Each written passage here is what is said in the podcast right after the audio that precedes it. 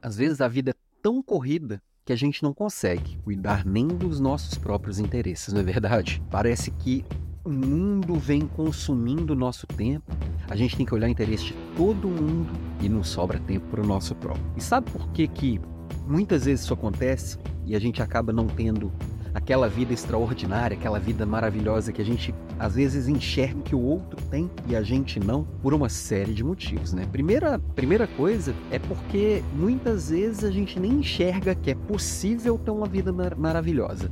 Às vezes acha que não merece. Não, isso aí não é pra mim, não. Isso é pra que aquele tipo de gente. Não é pro meu tipinho sacanagem a gente se tratar assim, né? Outras vezes a gente acha que nem é possível. Fala assim, ah, para chegar ali tem que ter tido, tem que ter ganhado uma herança, tem que ter feito tal coisa, ou tem que fazer tal coisa que eu não, tô, não, não sou digno disso ou tem que fazer uma coisa errada que eu não quero. Não, isso não é verdade. Na maioria das vezes. É claro que tem gente que usa uns caminhos meio tortos para chegar em coisas boas. Mas quando você entende exatamente o que, que para você seria uma vida épica, uma vida extraordinária, você tem as todas as condições de, a partir daquilo, desdobrando em pequenas metas e, e execução é, focada, disciplinada, todo dia fazer um pedacinho e alcançar aquilo. Todo mundo pode. Estou falando que todo mundo vai e quer conseguir, vai conseguir. Todo mundo que fala que não vai conseguir, não vai mesmo. Agora, das pessoas que buscam alcançar aquilo que acreditam, aquilo que acham que merecem, aquilo que realmente faz sentido para aquela pessoa, eu acredito que a maioria consegue. Porque a maioria consegue dar foco. Acho que o principal, principal é isso. A partir da hora que eu tenho consciência, eu consigo dar foco naquilo. E a partir da hora que eu tenho consciência, coloco foco, eu naturalmente vou desenvolvendo as competências necessárias para chegar ali. É claro que se eu tenho essa visão clara, eu vou desdobrando e vou me preparando. Eu consigo ter uma vida realmente autêntica, porque eu estou fazendo o que eu escolhi, que é diferente do que você escolheu. E aí, eu tendo uma vida autêntica, eu consigo ter uma vida atenta, né? E aí eu paro de me ocupar com o que não importa. A partir da hora que eu sei que é possível, que eu entendo que sim, eu mereço, não existe isso de isso não é pro meu tipo de gente. É óbvio que se você procurar, você vai achar gente do seu tipo, independente de que tipo seja o seu. É... E a gente adora se classificar como é, eu sou de tal tipo e me enfiar numa caixa que eu não parece que eu não posso sair daquela caixa. Uma besteira que existe, mas você vai achar gente com uma história parecida com a sua que alcançou aquilo que você está procurando, aquilo que você talvez achava que nem merecia. E aí eu posso sim construir um caminho dali e ter essa consciência de quem eu sou e do que eu estou buscando, esse, esse grande pote de ouro lá no final do arco-íris, né? Se eu paro de tratar como algo inalcançável e mágico, como seria um pote de ouro no final do arco-íris, eu entendo bem as minhas crenças, os meus valores, os meus talentos, onde eu estou agora e exatamente o que eu estou buscando, que eu sempre brinco assim, oncotô e proncovô, se eu tenho essa clareza, eu vou tomar pequenas decisões que me levam até lá, porque são as pequenas decisões do dia a dia que travam esse caminho, tá?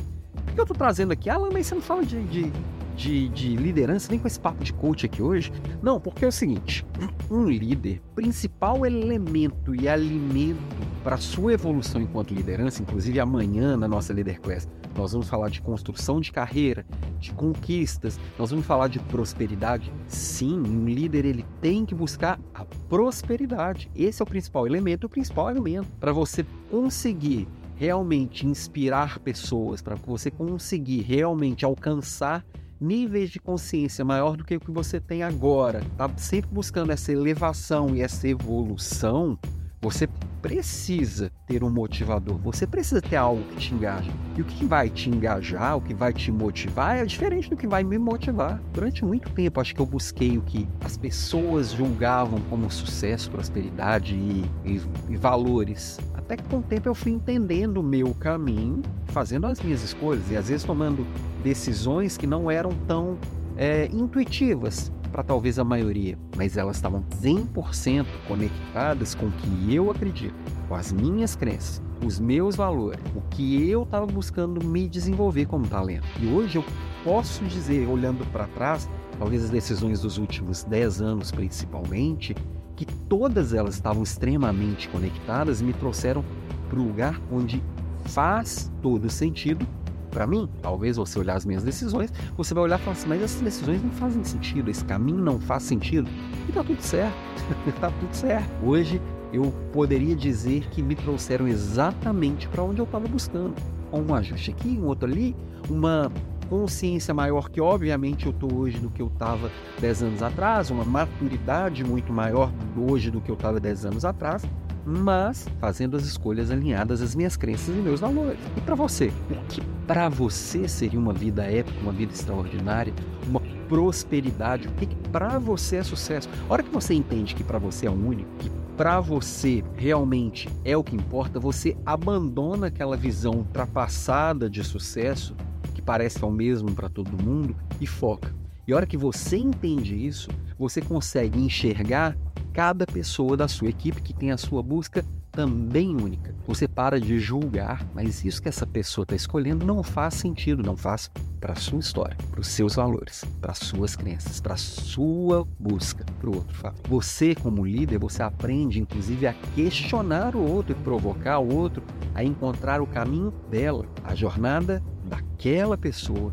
E aí a pessoa vai conseguir encontrar significado em estar na mesma jornada que você a partir das lentes dela.